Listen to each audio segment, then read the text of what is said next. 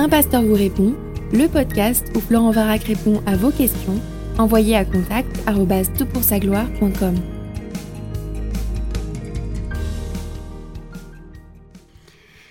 La question qui nous préoccupe pour ce podcast est la suivante. Bonjour Florent, j'ai une vie facile, un mariage qui va bien, la joie d'être maman de trois enfants, et malgré bien sûr les difficultés occasionnelles, Dieu a béni notre famille récemment. Dois-je donc me préparer à la souffrance? Une souffrance à venir pour grandir avec Christ J'ai l'impression de devoir vivre dans l'attente de cette souffrance vu que ma vie va tellement bien. Merci d'avance et que Dieu te bénisse.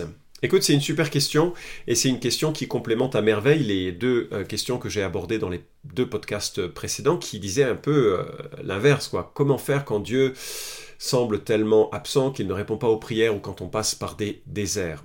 Alors, est-ce normal si tout va bien? Je vais aborder ta question en quelques points euh, sous-jacents, mais est-ce que c'est normal si tout va bien? Moi, je note déjà sur la notion de bonheur que Dieu est un Dieu heureux. On n'a pas souvent l'habitude de penser à Dieu en ces termes, mais ça fait pourtant de, partie de ses attributs, de ses qualités intrinsèques. 1 Timothée 1.11 parle du Dieu bienheureux. Et c'est remarquable de penser que Dieu est heureux en lui-même et que quelque part il prend du bonheur à partager son propre bonheur. D'ailleurs, on le voit à la création. Une fois la création achevée, son commentaire c'est c'était très bon. Alors bien sûr, il y a le drame de la chute, de la rédemption, mais la Bible se termine sur cette béatitude, cette promesse de bonheur qui nous est donnée en Apocalypse 22, 14. Heureux ceux qui lavent leurs robes afin d'avoir droit à l'arbre de vie et d'entrer par les portes dans la ville.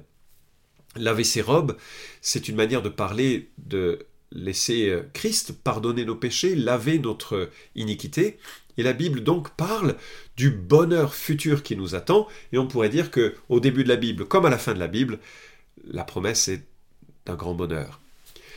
Mais même au milieu, au milieu de notre situation tellement euh, difficile et compliquée, le mot heureux est fréquent dans la Bible. On le trouve 25 fois dans les psaumes.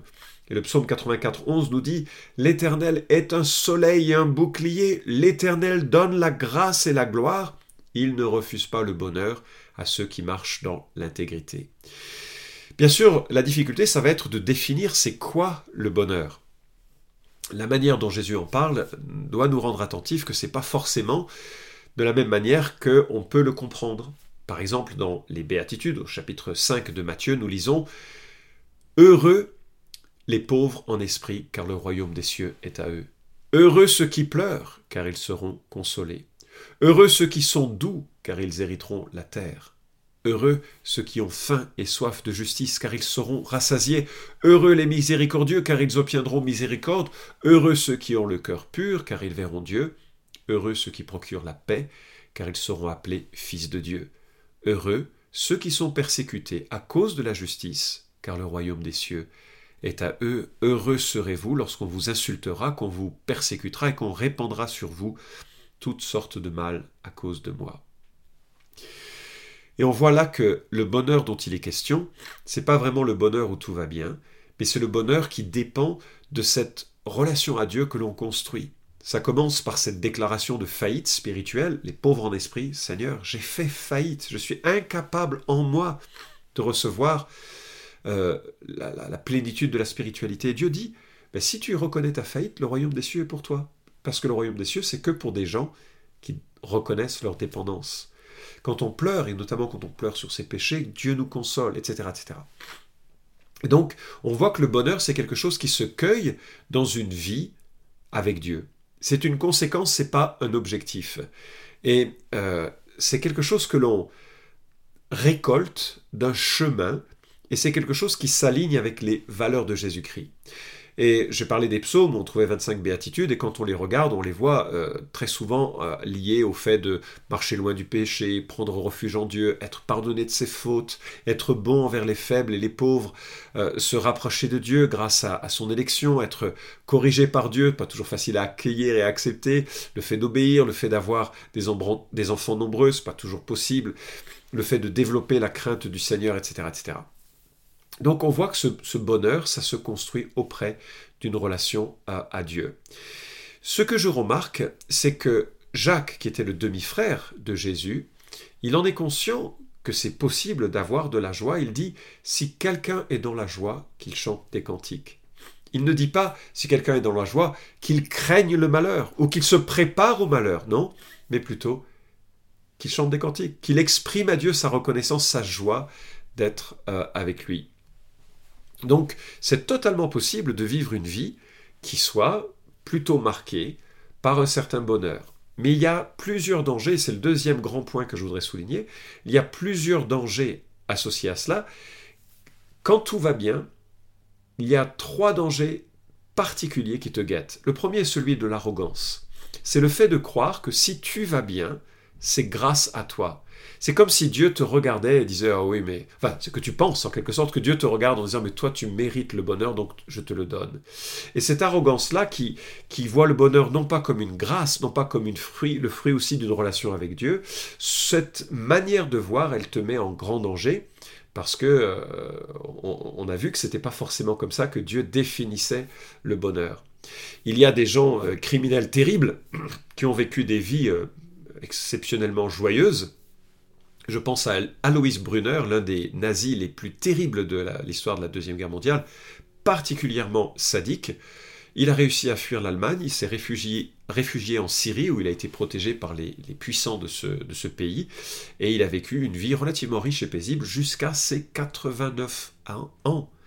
Donc c'est pas parce que tout va bien que l'on est béni de Dieu et c'est pas parce que tout va mal que l'on serait en quelque sorte sous le mauvais euh, œil de Dieu.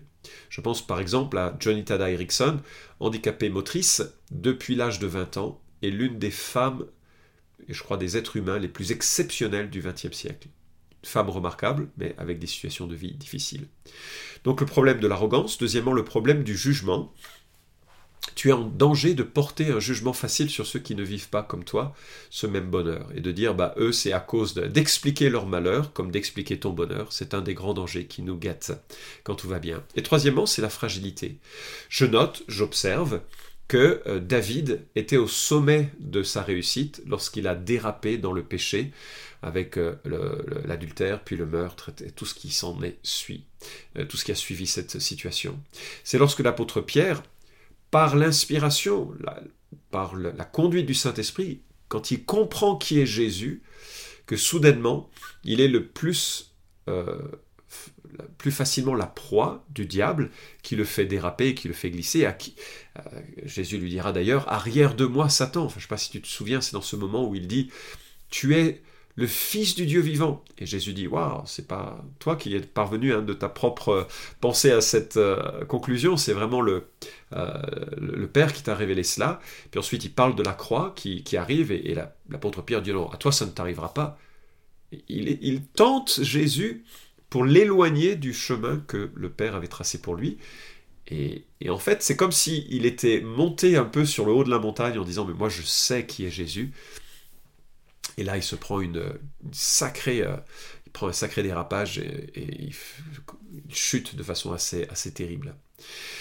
Alors, le troisième volet de, mon, ma discussion, est-ce que euh, la souffrance est inévitable? C'est très relatif, hein, parce que euh, je connais des gens qui souffrent énormément et de façon assez constante, et en même temps, ils se plaignent jamais. je connais d'autres qui souffrent très moyennement, mais qui se plaignent très lourdement et à tous ceux à qui ils parlent. Donc le taux de souffrance varie d'une personne à l'autre, et le taux de capacité de le gérer varie euh, d'une personne à l'autre. Je crois qu'il faut que tu t'attendes à la souffrance parce que ça fait partie de la vie euh, telle qu'elle est, euh, telle qu'elle existe. Par exemple, la Bible dit que nous sommes mortels, tu vas mourir et ça vient généralement en lien avec des maladies qui se développent. Ou bien tu vas avoir autour de toi, que ce soit tes parents, que ce soit des, gens que tu aimes, qui vont un jour ou l'autre passer par la mort et ce sont des souffrances que l'on connaît tu es pécheresse, tu vis dans un monde de pécheurs, tu vas connaître le péché, soit le tien, soit celui des autres, et ça va engendrer un certain nombre de souffrances. Mais il ne faut pas y voir, euh, y voir, là une sorte de fatalité euh, négative. Dieu utilise la souffrance effectivement pour nous faire grandir, c'est pas qu'elle est, cela justifie la souffrance. La, souffrance, c'est quelque chose d'injuste qui vient en quelque sorte d'une, de l'irruption du péché dans, le monde, mais néanmoins Dieu l'utilise.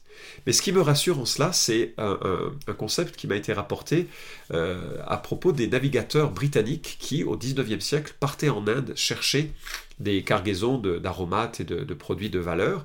Quand ils arrivaient, ils remplissaient tellement leurs bateaux de, biens à revendre en Angleterre, que les bateaux étaient lourds, ils étaient proches euh, au ras des, des, flots, et à la moindre tempête, l'eau submergeait le bateau, l'équipage périssait, alors que le bateau tombait au fond de l'eau. Ceux qui arrivaient à rejoindre l'Angleterre, lorsqu'ils repartaient, les euh, commanditaires de ces bateaux étaient tellement avares qu'ils exigeaient qu'ils partent à vide, et donc les bateaux étaient très hauts sur l'eau, et à la moindre tempête, les bateaux chaviraient, les équipages périssaient. Et donc il y a eu un, député du nom de Plimsoll, et Plimsoll a exigé que les bateaux euh, aient sur euh, leur coque une ligne de flottaison, et il fallait que la ligne de flottaison soit au-dessus, euh, enfin juste au niveau de l'eau à leur départ, donc les bateaux devaient être lestés, et qu'au retour, on devait pouvoir voir la ligne de flottaison. Et ça a sauvé la vie de bien des équipages, euh, et, je me dis, c'est une très belle image pour relever que Dieu a une marque sur ton cœur. Dieu a une marque sur ton euh, sur ta coque. Il ne permettra pas que tu sois ni trop au-dessus de l'eau, ni trop au profond, au près de l'eau. Jamais tu ne seras submergé. La Bible dit qu'il nous tient dans sa main et que rien ni personne ne pourra nous arracher de sa main. Un jour, j'ai écouté euh, Peter Williams, un professeur euh, remarquable de Cambridge, euh, auteur d'un livre sur la fiabilité des évangiles qui a été publié aux éditions Clés. Et je l'écoutais prêcher sur Hébreu chapitre 12. Et il racontait que sa mère, qui avait vécu une vie relativement paisible, et a connu la plus grande épreuve de sa vie à la fin de sa vie. Et c'était à ce moment-là, alors qu'elle avait besoin de, de tout le soutien de, de, l'expérience acquise de la vie chrétienne, bah, qu'elle a pu mettre en pratique cette expérience de la vie chrétienne pour faire face à cette adversité. Alors si tout va bien dans, ta vie, alléluia, profite, mais profite non pas simplement pour te dire euh, la vie est belle, mais pour grandir en Christ, pour louer Dieu, pour le connaître davantage, parce qu'il se peut, mais ce n'est pas obligatoire, qu'il y ait un certain nombre de difficultés qui viennent, plus ou moins grandes, plus ou moins sérieuses, et que ces euh, difficultés, en tout cas, nécessitent à ce moment-là que toutes les disciplines de vie spirituelle, toute la profondeur de ta connaissance de Christ et de Dieu te soient utiles pour faire face à cette adversité. Je me rappelle ce que Augustin disait, ce théologien du IVe siècle, qui dit Tu nous as fait pour toi, Seigneur, et notre cœur est sans repos tant qu'il ne demeure en toi catéchisme protestant nous dit la fin principale de l'homme est de connaître Dieu et d'en jouir éternellement. Ne place pas ton bonheur seulement dans les circonstances qui vont bien, ça, ça doit être une occasion de louange, mais pas plus. Mais profite de ce bonheur pour approfondir ta connaissance de Dieu, approfondir ta connaissance de la grâce de Dieu, et euh, en sorte que si un jour il arrivait que quelques nuages euh, viennent obscurcir ce ciel bleu, tu puisses puiser en Christ toutes les ressources nécessaires pour y faire face. Et nous avons un tel euh, capital en la personne de Christ de bonheur. Je voudrais contraster cette vie que tu as et que nous avons grâce à cette vie avec Jésus, avec ce que le chanteur Renaud dit, avec beaucoup de franchise j'ai trouvé de sa vie. J'ai constamment le sentiment d'être persécuté, suivi, écouté, espionné, sur mon mail comme sur mon portable, par des gens qui me veulent du mal. J'ai des paranoïas très précises, j'ai peur de mourir aussi. Je ne sais pas d'où ça vient, c'est une maladie. Je culpabilise de vivre aussi, heureux dans ce monde de malheur, de désespoir, de violence, de terrorisme, de Fin de citation. Mais je me dis, waouh Voilà qu'un homme qui a tout et qui encore se culpabilise et est triste de, bien, bien d'autres choses. Par contraste, nous savons que nos péchés ont été pardonnés. Nous savons que nous vivons dans un monde difficile. Nous le comprenons. Nous savons que au-delà de ce monde vient un paradis qui nous attend et qui fera l'objet d'un bonheur éternel à l'image du Dieu qui nous a sauvés, qui est lui un Dieu bienheureux. Alors ça doit apaiser notre cœur que nous traverserons ce chemin, quoi qu'il advienne, dans les joies comme dans les peines. Dans les joies on chantera des cantiques, dans les difficultés on va prier, et puis qu'à la fin du chemin, nous serons avec lui pour toujours et ça, ça doit être notre soutien. J'espère que c'est ton expérience, que ta vie est euh, pardonnée par le Christ, que tu as placé ta confiance dans le sacrifice de Jésus pour tes péchés, que tu t'es repenti dans la grâce d'un Dieu qui t'aime, dans la confiance de la grâce d'un Dieu qui t'aime et qui t'accueille en vertu de son œuvre à la croix et qui te dit heureux euh, les pauvres en esprit, car le royaume des cieux est à eux. Merci pour ta question.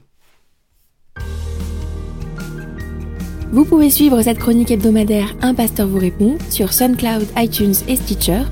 Retrouvez les questions déjà traitées sur toutpoursagloire.com. Si vous aimez ce podcast, merci de le partager sur les réseaux sociaux et de laisser une note sur iTunes. À la semaine prochaine!